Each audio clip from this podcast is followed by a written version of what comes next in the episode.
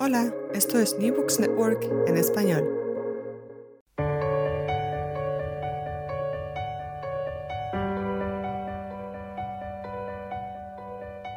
Todo comenzó ayer. Un podcast de la Asociación Española de Historia Económica.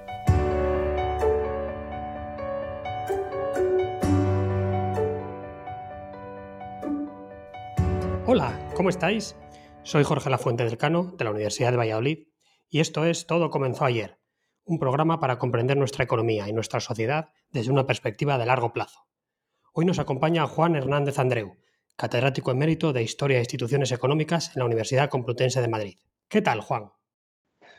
Fenomenal, Jorge. Estoy encantado de estar con vosotros en este programa. Todo comenzó ayer y así fue efectivamente. Así fue efectivamente. Muchas gracias, Juan. Juan Hernández Andreu es especialista en el conocimiento de las grandes crisis económicas internacionales, en particular de las del siglo XX. Ha publicado numerosas obras sobre esta temática, entre las que se pueden citar Del 29 a la crisis asiática, La salida de la crisis de 2008 o Si Keynes fuera ministro de Economía ante la crisis de 2008. Hoy nos visita para hablar de su último libro, ¿Qué hemos aprendido de las crisis económicas? Una perspectiva histórica, publicado por Delta. Juan, sin revelar, claro, todo el contenido del libro, vamos a tratar de responder al interrogante del título. El siglo XXI se ha iniciado con dos grandes crisis, la gran recesión de 2008 y la provocada por el COVID-19. ¿Hemos aprendido alguna enseñanza de la historia? ¿Aprecias diferencias o similitudes entre la respuesta que se ha dado a cada una de ellas? Muy bien, bueno, vamos a ver. Primer punto.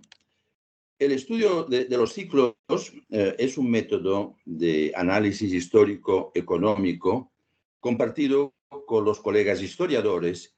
Y, por supuesto, no lo dudes, Jorge, que hemos aprendido mucho eh, para definir los ciclos y aplicar las técnicas de origen teórico y estadístico apropiadas para vencer o aminorar los efectos no deseados de las crisis seguidas de depresión que los ciclos económicos nos, paran regularmente de modo iterativo y por ello es importante que los políticos, que son los que hacen la historia, estén bien asesorados. No obstante, finalmente, aunque sea mediante prueba y error, se acaban superando las dichosas, crisis eh, conforme el ciclo, eh, conforme ya está presupuesto el ciclo, con costes a menudo innecesarios. Eh. Bueno, el segundo punto de la pregunta. En cuanto a las diferencias o similitudes entre la respuesta que se dio a la crisis de 2008 y a la de 2020, ambas crisis están relacionadas en su origen. Y la crisis de 2020 es, en parte, consecuencia de la errónea respuesta política que dio el Banco Central Europeo y de la consecuente política anticíclica del gobierno de España a la crisis de 2008.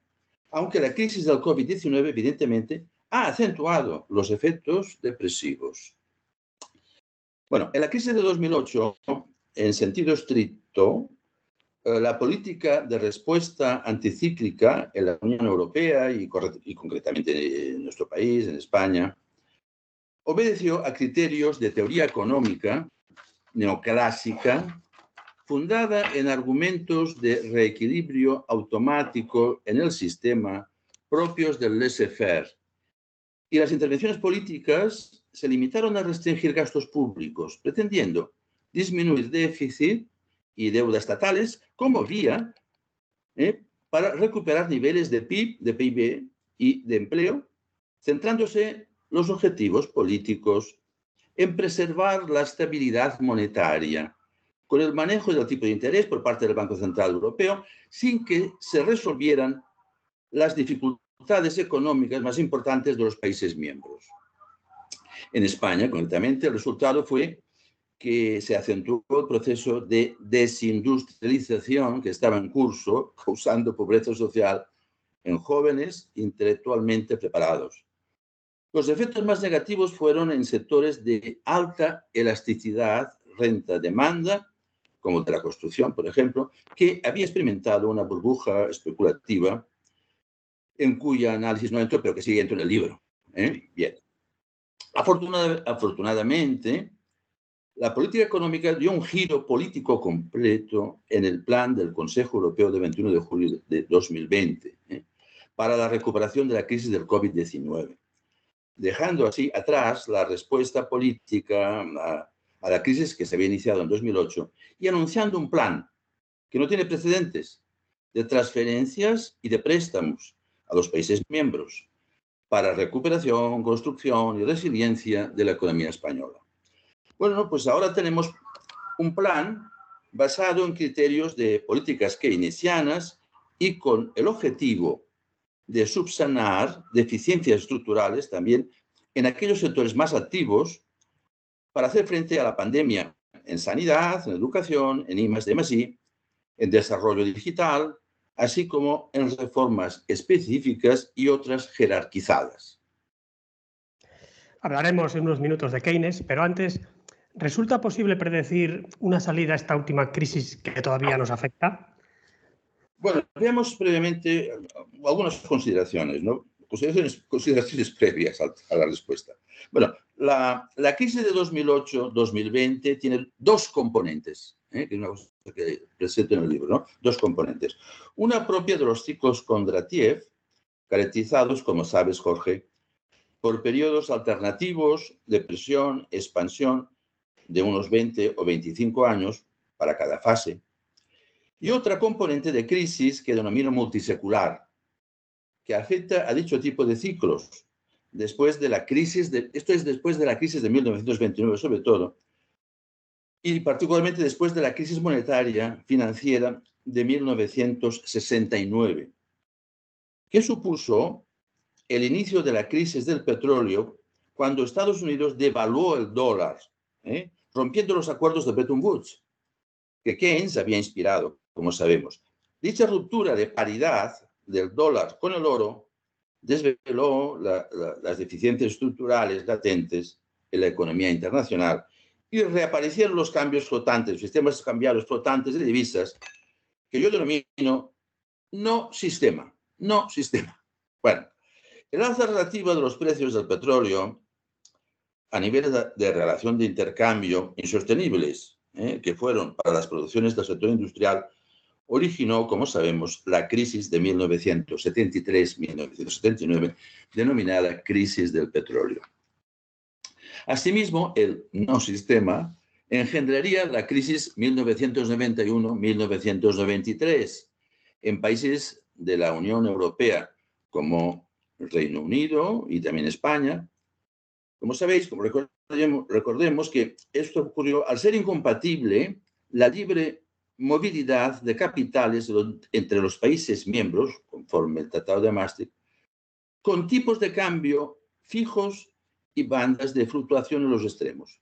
Bueno, y para resolver esto luego se buscó la solución eh, instaurando el euro como moneda única al doblar el siglo.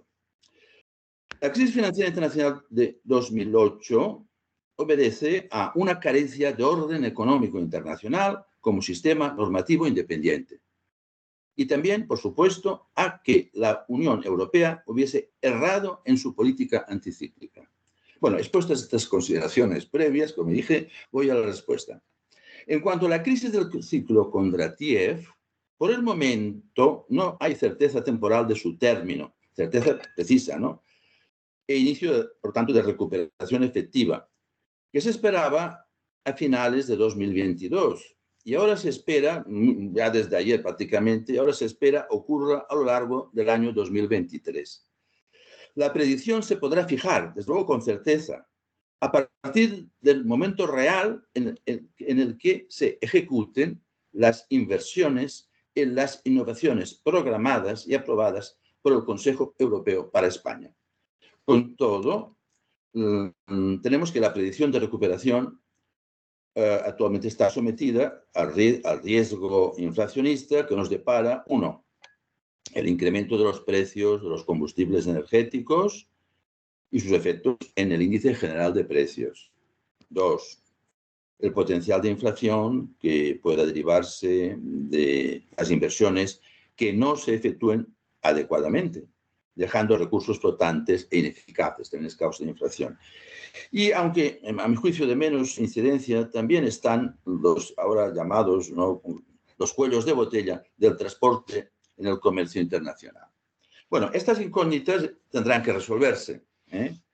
en un plazo controlable, que ya será durante el próximo ejercicio, pero para orientar una efectiva recuperación de la economía que tendrá que llegar con medida a través de políticas keynesianas. Y respecto del, y termino, ¿eh? respecto a la pregunta esta, respecto al término del ciclo multisecular en su fase depresiva, pues no hay respuesta, no hay respuesta. Y no la veo incluso en el presente siglo. Mira lo que digo. Acabas de hacer mención, y en tu libro lo mencionas también, hay dos grandes tipos de recesiones en la historia, estas crisis multiseculares y las crisis cíclicas. ¿Puedes decirnos brevemente las diferencias entre unas y otras? Sí, hombre.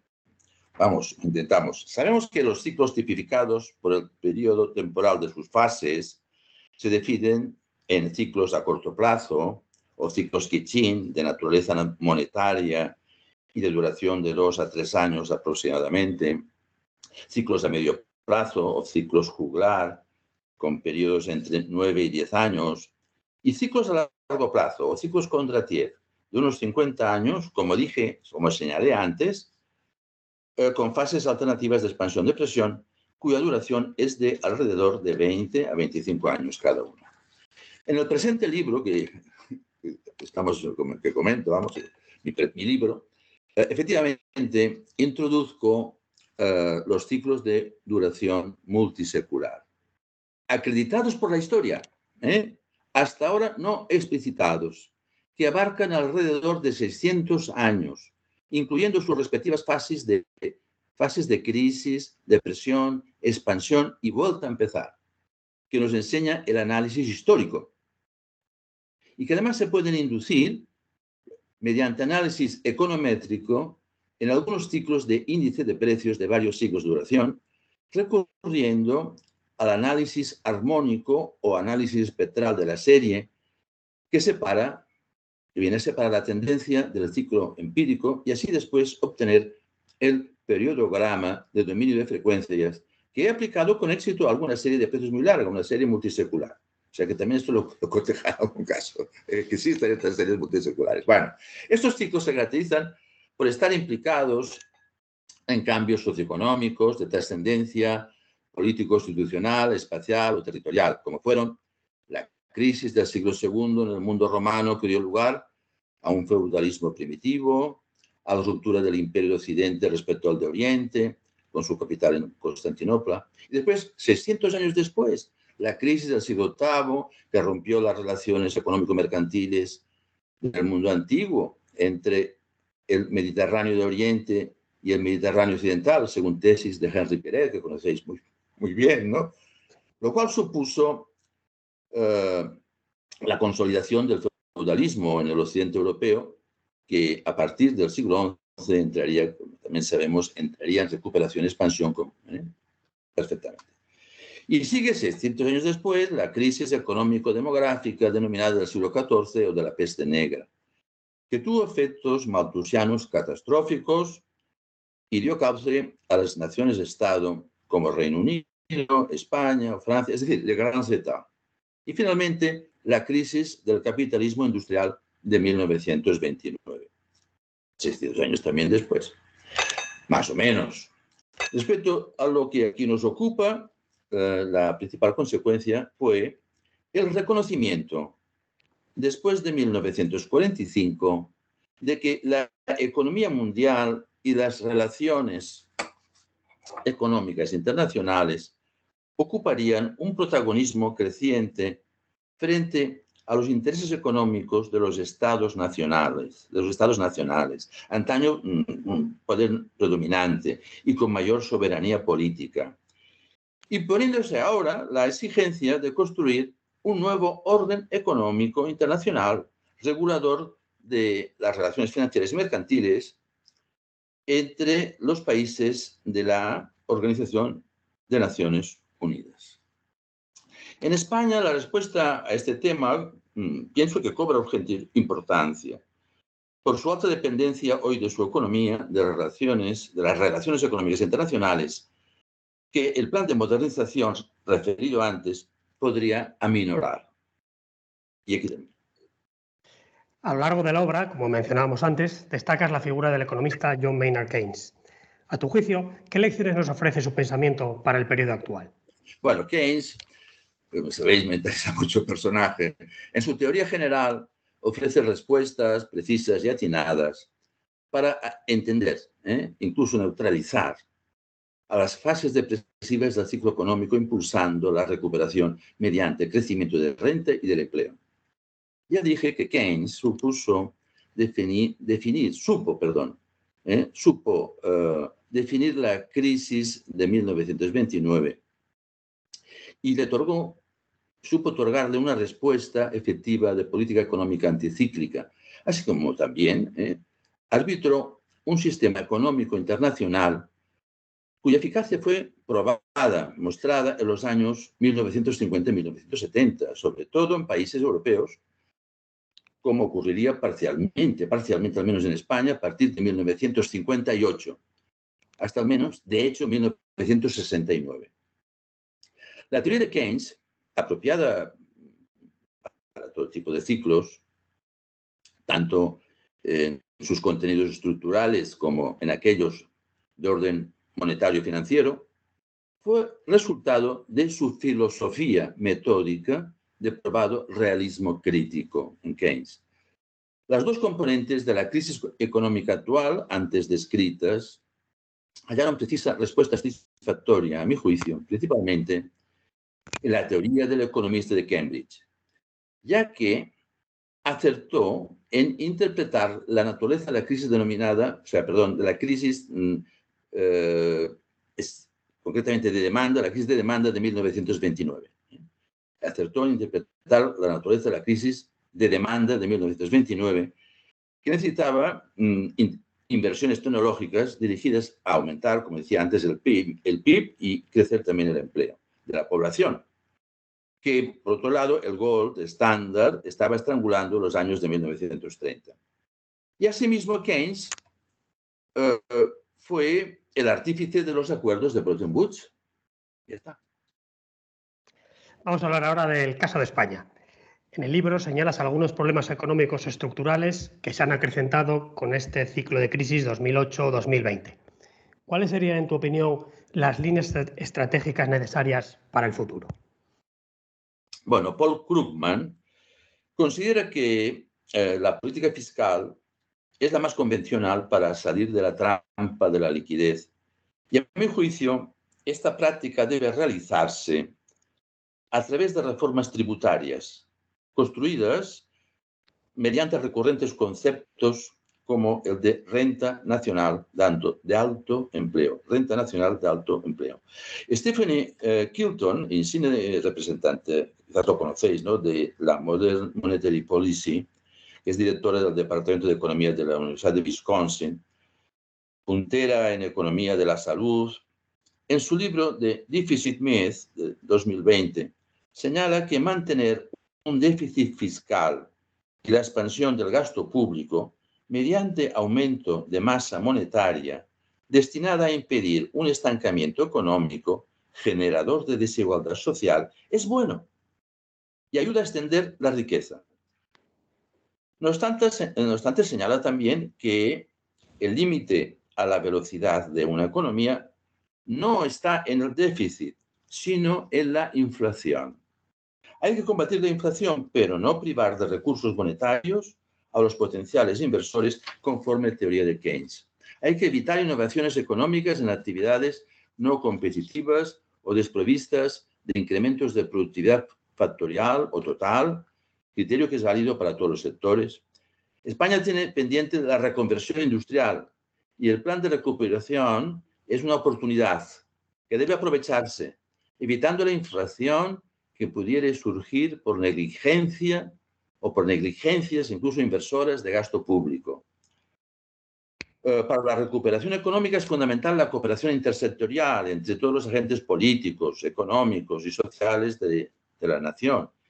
Y, lógicamente, la cooperación internacional de rigor, Los agentes económicos públicos y privados, ambos, están obligados a invertir de modo racional, maximizando el beneficio social y que deben aprovechar esta extraordinaria muestra de recursos de inversión dentro de los plazos de tiempo que establezca la Comisión Europea. En la crisis actual, 2008-2020, se enfrentan las posiciones de la Open Society ante intereses de los estados nacionales, que reclaman mayor regulación en el comercio y en las finanzas entre las naciones. Y los poderes públicos deben preservar los mercados y la industria de las economías domésticas o nacionales. Juan Hernández Andreu, profesor de la Universidad Complutense de Madrid y autor del libro ¿Qué hemos aprendido de las crisis económicas? Una perspectiva histórica, publicado por Delta. Muchas gracias por estar con nosotros en el programa de hoy. De acuerdo, pues, pues encantado y muchas gracias a vosotros. Así me comunico y me volvéis a la tribuna académica que me jubilaron, pero no de profesor. Bueno, encantado. Nosotros volvemos en 15 días y lo haremos con Sara Torregrosa para hablar de transición fiscal en la España de finales del siglo XX. Porque también en lo que a reformas impositivas se refiere, todo comenzó ayer.